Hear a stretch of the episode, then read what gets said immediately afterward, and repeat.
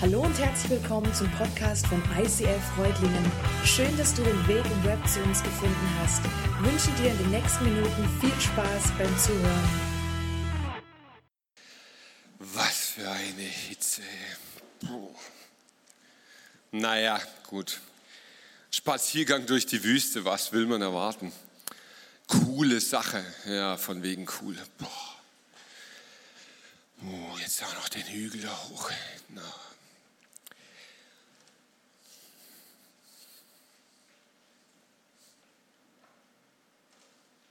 Ähm, hallo? Wer Hallo? sind Sie? Was machen Sie hier? Ich bin Jona. Und was ich hier mache, ist eine lange Geschichte. Hast du Zeit? Ja, Zeit habe ich. Ich habe gerade eigentlich nichts zu tun. So, nö. Dann setz dich. Ja, dann. Tja, fange ich mal von vorne an. Wie hat alles angefangen? Ich war in meiner Wohnung, habe mir gerade einen lecker Cappuccino gemacht und ich brauchte dringend etwas Ruhe. Die Arbeit für den Herrn ist total anstrengend. Tja, und prompt meldete er sich mit einem Auftrag. Wer meldet sich? Der Herr. Also grundsätzlich ist er nicht schlecht. Ich mache sowas gerne. Aber das mit dem Timing, das hat er echt nicht drauf. Er meldet sich immer dann, wenn ich keine Zeit dafür habe. Und dann hat er sich gemeldet. Dann hat er sich gemeldet und gab mir einen Auftrag. Ein Riesending. Ein Himmelfahrtskommando. Der pure Selbstmordmann. Ein Auftrag für einen richtig harten Kerl. Und warum hat er sie genommen? Ich bin Jona. Er hätte keinen besseren finden können. Ich denke, er weiß, was er an mir hat. Bestimmt. Ja. Ja, okay, aber was, was war denn jetzt dieser ominöse Auftrag? Ich. Ich sollte nach Ninive gehen. Nach Ninive und die ganze Stadt bekehren. Ich bin dann auch sofort los. Aber der Herr, dem hat irgendwas wieder nicht gepasst. Kaum war ich auf dem Schiff, schickte er einen Riesensturm. So was habe ich noch nie erlebt. Ich glaube, das hat er nur gemacht, um den Seeleuten mal richtig eins einzuschenken. Also, unglaublich. Da waren echt schräge Typen dabei. Und dann, was, was ist dann passiert? Ja, den Seeleuten wurde es auch zu viel. Die hatten irgendwann gestrichen die Hosen voll. Und plötzlich, ja, plötzlich gab man mir die ganze Schuld. Die haben mich über Bord geworfen, ins Meer. Und dann kam ein Wal und hat mich gefressen. Oh mein Gott! Ja, Gott war auch da. Aber ich und mein Auftrag war so wichtig, dass mich Gott nach drei Tagen aus diesem Walfisch befreit hat. Und wer außer mir hätte nach so einer Aktion noch an dieser Sache und an dem Auftrag festgehalten? Unfassbar. Ja. Ich bin also dann direkt los nach Ninive, nach Ninive und habe den Leuten das Wort Gottes gepredigt. Todesmutig. Wow, also klingt schon krass, aber ja, wie haben die reagiert? Psch. Ich sitze jedenfalls hier jetzt und warte und koche. Ja, bei der Hitze kein Wunder. Ja, die Hitze, Mann. Aber ich koche vor Wut, Mann. Was soll denn das? Da reiße ich mir ein Bein raus, riskiere mein Leben für diesen Herrn. Und dann, was macht er? Er verschont diese Stadt. Sieh sie dir an. Sitzen sie da in Sack und Asche. Unglaublich. Selbst Naja. das Vieh fastet. Stimmt, gut aussehen tun sie wirklich nicht. Es ist immer das Gleiche mit ihm. Ich fasse es nicht. Ich habe es gleich gewusst. Und dann, die verschont er und mir, mir gönnt er nicht mal einen Schattenplatz. Diese Palme hier, gestern war die noch vier Meter hoch und jetzt ist die voll im Eimer. Hey, ich sag dir, ich habe keinen Bock mehr.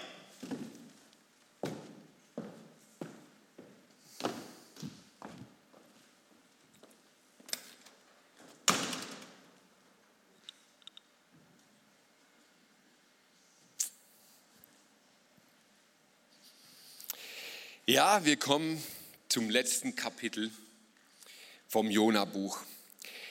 Und dieses Jona-Buch, der Schreiber des Buches, der kommt zum Schluss nochmal so richtig in Fahrt. Eigentlich gibt er da Vollgas und erreicht seinen Höhepunkt. Das Buch Jona ist Satire. Satire heißt, dass es anhand von Übertreibungen uns einen Spiegel vorhält. Es ist die Message dahinter, die Bedeutung hat. Und da dreht er jetzt in diesem letzten Kapitel nochmal so richtig auf. Ninive hatte sich tatsächlich bekehrt. Die Leute sind umgekehrt, unfassbar, das brutalste Volk der Welt wendet sich Gott zu. Und Jona? Jona aber ärgerte sich sehr darüber. Voller Zorn betet er, ach Herr, habe ich das nicht gleich geahnt, als ich noch zu Hause war. Darum wollte ich ja auch so rasch wie möglich nach Tarsis fliehen. Ich wusste es doch. Du bist ein gnädiger und barmherziger Gott. Deine Geduld ist groß, deine Liebe kennt kein Ende. Du lässt dich umstimmen und strafst dann doch nicht. Darum lass mich nun sterben. Herr, das ist besser, als weiterzuleben. Und merkt ihr, das ist Satire pur. Übertreibung ohne Ende. Boah, die Selbstmitleidsarie. Lass mich lieber sterben. Ja, verstehe ich natürlich. Ist besser als in so einem Liegestuhl.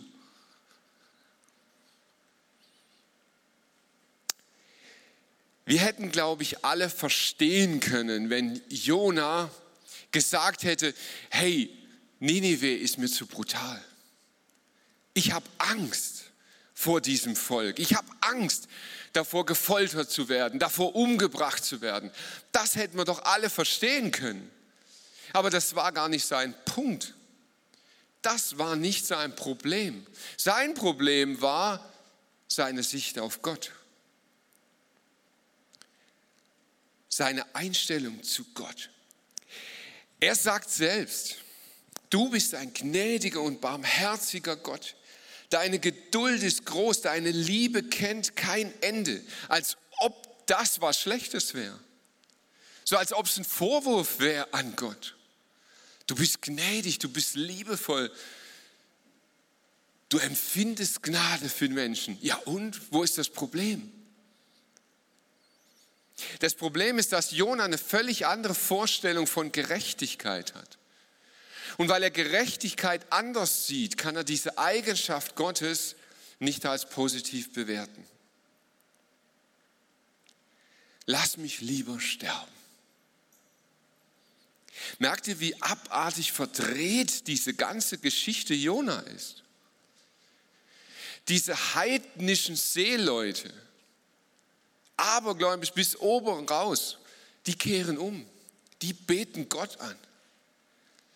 Ninive, das brutalste Volk der Welt, kehrt um. Es geht in Sack und Asche. Es betet Gott an. Sogar das Vieh fastet für Gott.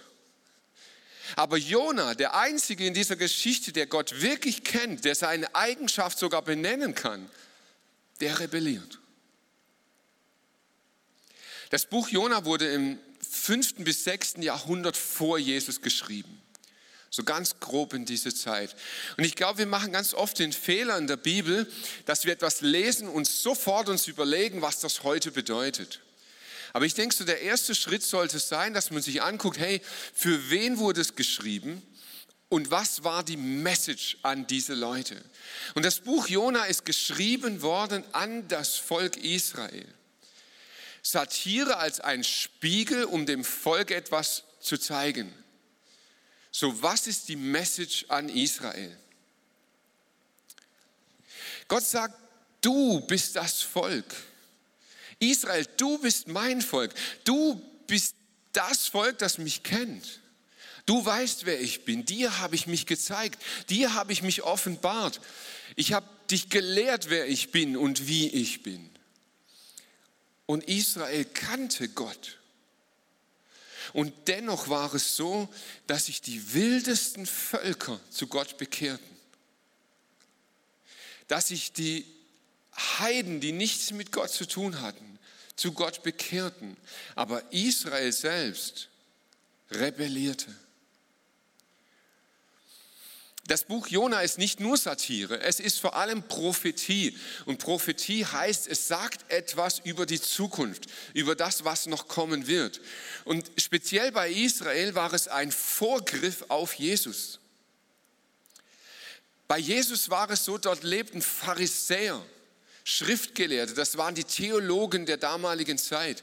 Das waren die Leute, die Gott kannten die ganz genau wussten, wie Gott ist. Die wussten, dass Gott einen Messias senden wird. Die wussten, wie Gott auftreten wird. Aber wer waren die Menschen, die Jesus erkannten? Es waren Zöllner, es waren Huren, es waren Sünder, es waren Heiden. Aber die, die ihn eigentlich hätten kennen müssen, rebellierten. Und jetzt lesen wir dieses Buch Jona heute, 2000 Jahre nach Jesus. Und ich glaube, dass es heute noch ein Spiegel ist. Ein Spiegel für uns in unsere Zeit, dass Gott heute noch etwas uns sagen möchte mit diesem Buch. Und die Message an uns, ich glaube, dass die mega groß ist. Und eigentlich hätten wir diese Serie locker nicht vier Sonntage, sondern acht oder zehn Sonntage machen können, weil so viel da drin steckt. Aber ich möchte das heute zusammenfassen und runterbrechen in drei Fragen, von denen ich glaube, dass Gott sie uns heute stellt. Und die erste Frage ist, was ist gerecht? Ich glaube, wir haben eine falsche Vorstellung von Gerechtigkeit. Und unsere falsche Vorstellung, die basiert auf einem Missverständnis. Ich habe euch dazu ein kleines Bild mitgebracht. Gerechtigkeit ist nicht Gleichheit. Nicht alles, was gleich ist, ist automatisch auch gerecht. Auch wenn wir das oft nicht mehr wissen, weil wir es einfach verdrängt haben. Aber unsere Gesellschaft, so wie wir heute ticken, wie wir denken und vor allem unsere Wertvorstellungen, die wir haben, die kommen eigentlich aus dem Griechischen. Griechische Philosophen haben unsere Werte geprägt, unser Sozialsystem geprägt. Und griechische Philosophen waren so gut wie immer Mathematiker. Das heißt, ihre Philosophie, also das, wie sie das Leben betrachtet haben, ihre Weltanschauung, konnte man immer zurückrechnen oder runterbrechen auf eine mathematische Formel. Und so auch das Thema Gerechtigkeit. Ich möchte euch das ganz praktisch erklären. In der Grundschule bekommen wir eine mathematische Gleichung. 2 plus 2 ist das gleiche wie 3 plus 1. Ist jetzt mathematisch nicht ganz so herausfordernd, aber wir kommen mit, glaube ich. So, jetzt gibt es die praktische Lebenssituation. Stell dir vor, es gibt eine Oma, es gibt zwei Enkel und es gibt drei Tafeln Schokolade. Jetzt könnte es sein, sie gibt dem einen Enkel zwei Tafeln und dem anderen eine. Ungerecht. Es könnte auch sein, sie gibt dem anderen zwei Tafeln und dem nur eine. Ungerecht. Es kann sein, sie bricht die eine Tafel in der Mitte durch und sie gibt jedem anderthalb. So, jetzt stimmt's, gell? Jetzt geht die Gleichung auf. Im Leben machen wir oft genau dieselbe Gleichung. Der Böse erlebt Gutes das ist ungerecht. Der Gute erlebt Böses. Das ist ungerecht. Der Böse erlebt Böses. Yes, das ist die gerechte Strafe. Das hat er sich verdient. Ganz oft empfinden wir so in unserem Herzen, aber manchmal kommt es dann zu Situationen, da merken wir selber, dass wir so empfinden und doch merken wir, dass es komisch ist. Da ist ein etwa 40-jähriger Mann. Er hat immer gesund gelebt, Sport getrieben, sich gut ernährt, auf sich acht gegeben und er bekommt Krebs. Und da ist ein anderer Mann, Mitte 40, 30 Jahre Kettenraucher, so alles mitgenommen im Leben, was geht, Übergewicht, alles so, wie es passt. Und er bekommt Lungenkrebs. Und merkt ihr was? Unsere Gerechtigkeitsvorstellung ist ethisch irgendwie ganz schön komisch. Also auch für den ist natürlich der Lungenkrebs nicht schön. Aber verdient hat er sich ja schon so ein bisschen, gell? Und wir empfinden so und gleichzeitig merken wir, dass es irgendwie komisch ist. Wir leben mit so einer inneren Gleichung. Und wenn die Gleichung aufgeht, ist die Welt okay. Wenn sie nicht aufgeht, ist sie nicht okay. Das Problem ist, dass wir genau mit dieser Herzenshaltung an die Bibel herantreten. Aber die Bibel ist nicht griechisch.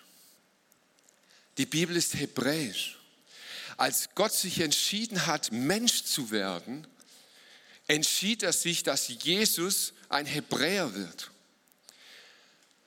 Und Gott präsentiert uns ein hebräisches Denken. Und Gott ist keine mathematische Gleichung, sondern Gott ist eine Persönlichkeit.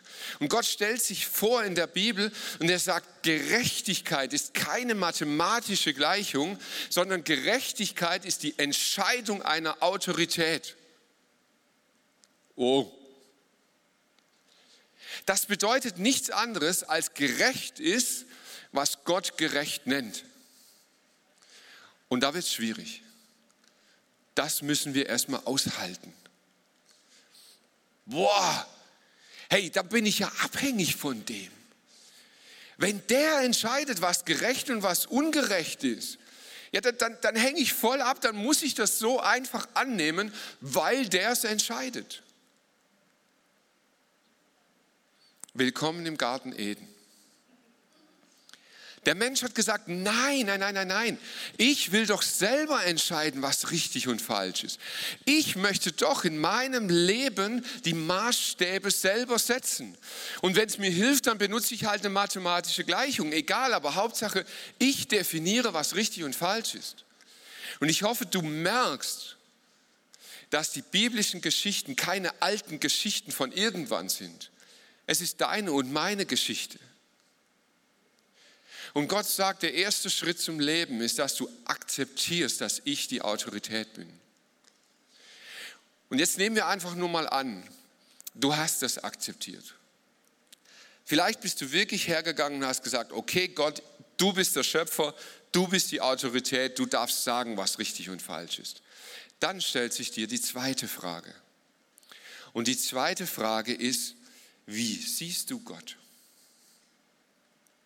Weil wenn er die Autorität ist, dann ist doch wichtig, wie du ihn siehst. Was ist das für ein Typ? Wie tickt er? Wie ist er drauf? Und der Punkt ist, unser Wissen über Gott hilft uns gar nichts. Jona wusste, wer Gott ist. Jona wusste, dass es ein liebender, ein gerechter, ein gnädiger Gott ist. Aber unser Wissen hilft uns manchmal gar nicht weiter, weil die Prägung in unserem Herzen viel stärker ist. Ich möchte dir ein Beispiel machen. Vielleicht waren deine Eltern sehr dominant, sehr kontrollierend, sehr strafend. Ob du es jetzt willst oder nicht, dieses Bild überträgst du auf Gott. Und wenn du dieses Bild von Gott hast, wirst du genau gleich reagieren wie Jona. Denn wenn in deinem Herzen Gott ein kontrollierender, ein dominanter, ein strafender Gott ist, dann gibt es nur zwei Möglichkeiten. Entweder du wartest permanent darauf, dass Gott dich bestraft weil du irgendwas falsch gemacht hast, weil du dich irgendwie daneben benommen hast, weil irgendwas schiefgegangen ist, dann muss Gott ja dich bestrafen. Und dann wirst du auch alles, was im Leben passiert, als Strafe Gottes empfinden. Boah, heute ist mir einer ins Auto gekracht. Ja, der Herr hat mich bestraft, weil ich gestern was Schlechtes gesagt habe. Die zweite Möglichkeit aber ist, du wirst gar nicht bestraft, aber du schaust permanent auf die anderen hey, Moment mal, also wenn ich korrekt lebe, dann musst du es auch. Bitteschön, also ich war immer zurückhaltend, ich war immer ehrlich, ich war immer korrekt. Wie bitte kann das sein, dass ausgerechnet der, der lügt, der Frauengeschichten hat, der raucht, der sonst noch. Wie kann es dem gut gehen und mir nicht? Gott, du bist ungerecht. Unser Wissen über Gott hilft uns nicht. Und ich glaube, dass das ein großes Problem unter uns Christen ist. Es gibt viele von uns, die haben ein Wissen über Gott angesammelt. Aber es hilft dir nichts. Wenn du nicht irgendwann die Freiheit in deinem Herzen erlebst und spürst, wie Gott wirklich ist. Das heißt in Johannes 8, 36, wenn euch also der Sohn Gottes befreit, dann seid ihr wirklich frei. Wir brauchen Befreiung. Und wir glauben so oft, wir brauchen Befreiung von Sünde. Ja, brauchen wir. Wir brauchen Befreiung von Abhängigkeiten. Ja, brauchen wir. Aber wir brauchen vor allem und in erster Linie mal Befreiung von unserem Gottesbild. Wir brauchen eine Freiheit von dem, wie wir Gott sehen, von unseren Prägungen, von dem, was uns im Leben aufgelastet wurde. Davon brauchen wir Befreiung, damit wir Gott wieder so sehen können, wie Gott ist. Und ich möchte dich einladen, diese Kultur in deinem Leben anzunehmen. Wir nennen das Tausch am Kreuz. Das heißt, du bringst diese Last, wie dich deine Eltern erzogen haben, wie du Lehrer erfahren hast, was du alles im Leben erlebt hast. Du nimmst diese Last und bringst sie Jesus und Jesus gibt dir eine neue Freiheit. So angenommen, du hast jetzt diese Freiheit wirklich erfahren, du hast das erlebt dann stellt Gott dir die dritte Frage. Was bist du bereit dafür zu tun, dass andere gerettet werden? Ich glaube, dass Gott uns mit dem Jona-Buch heute noch einen Spiegel vorhält. Es ist so easy, hier an diesen Stuhl zu gehen und mit dem Finger zu zeigen. Jona, so ein Vollpfosten. Was für ein arroganter Armleuchter. Aber wie wäre es, wenn wir nicht auf Jona zeigen, sondern wenn wir kapieren, wir sind Jona? Ich glaube, dass wir Christen oft in derselben Arroganz, in dieser Selbstgefälligkeit unterwegs sind. Beginnen wir mal am Anfang das schlechte Timing von Gott. Ich glaube, dass wir echt dazu neigen, dass wir uns im Leben sehr gut einrichten. Wir haben es uns bequem gemacht mit unserem neuen Job, mit der neuen Beziehung, mit dem neuen Haus, mit dem neuen Auto, mit dem neuen Baby, mit der neuen Gemeinde. Wir haben uns eingerichtet und es geht uns gut. Und sogar mit Corona. Wir haben uns eingerichtet. Hey, da gibt es doch den Livestream, den kann ich mir angucken. Ich kann doch meine Kirche nach Hause holen. Ich kann doch irgendwie mir das Ganze so einrichten, dass es auch bei Corona irgendwie gut ist und ich komme damit klar. Und mitten in diese Bequemlichkeit, in unseren Liegestuhl, hat Gott die Frechheit, er kommt hinein und gibt uns einen Auftrag.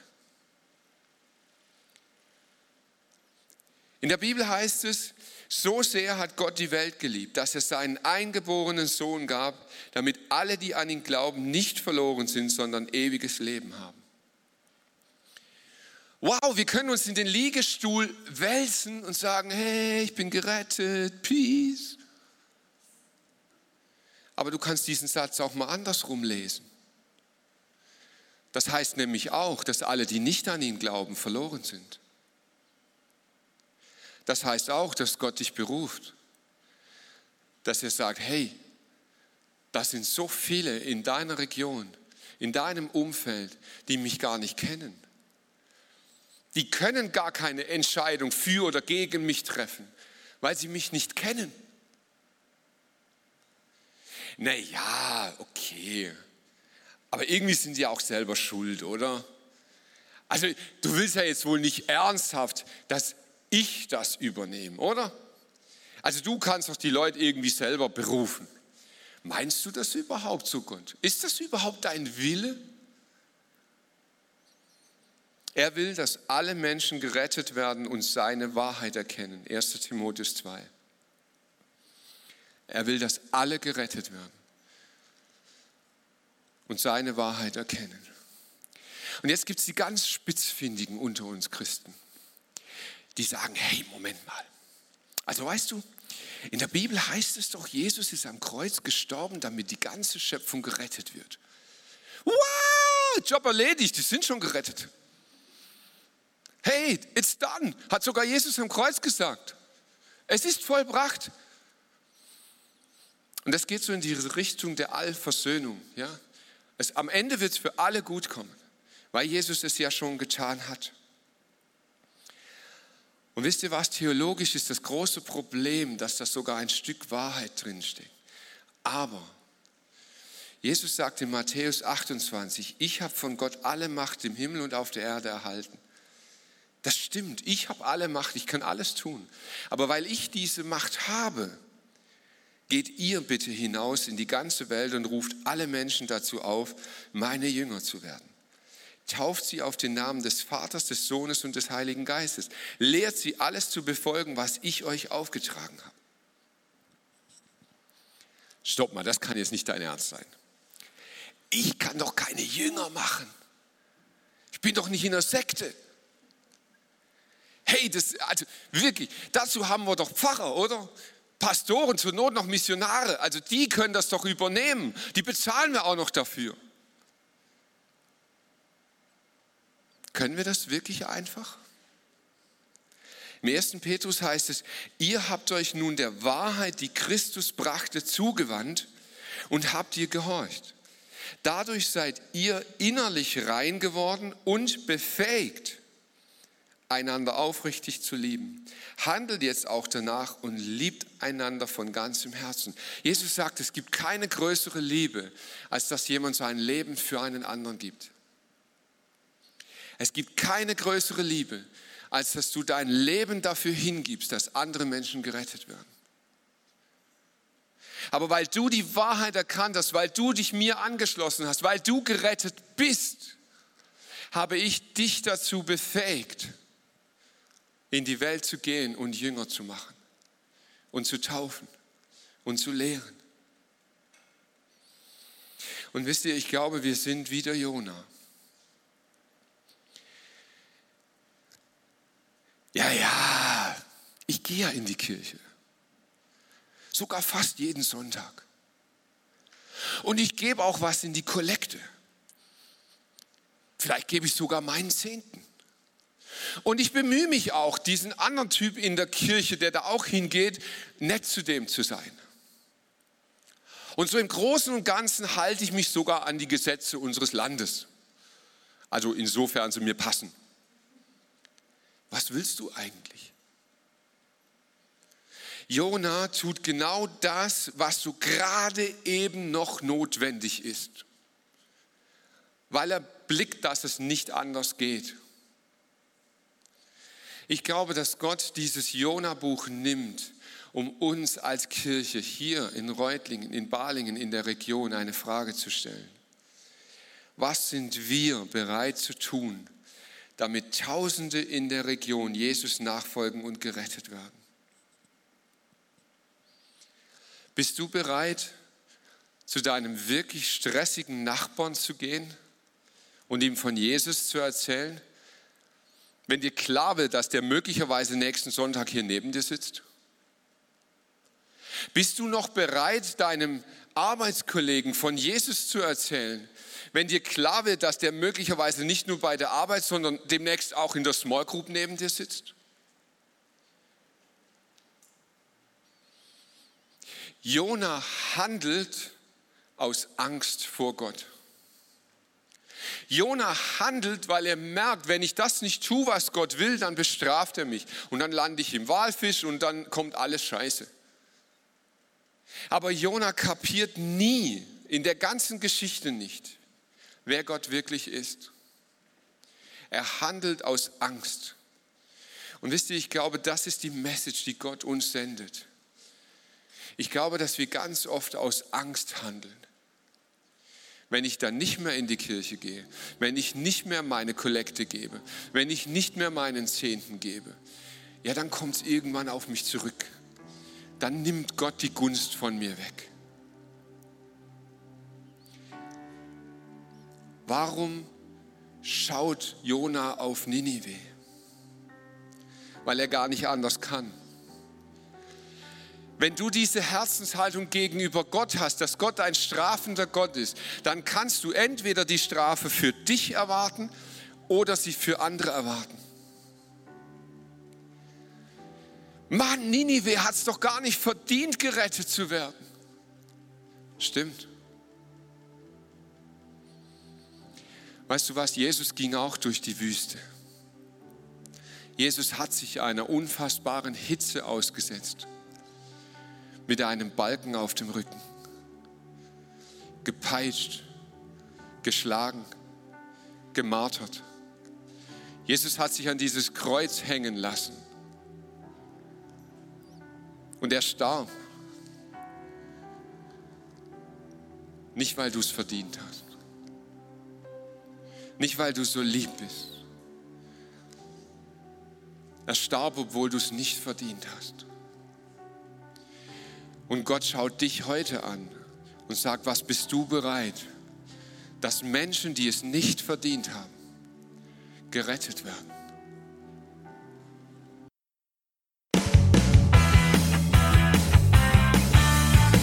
ICF Reutlingen sagt Dankeschön fürs Reinklicken. Weitere Infos findest du unter www.icf-reutlingen.de.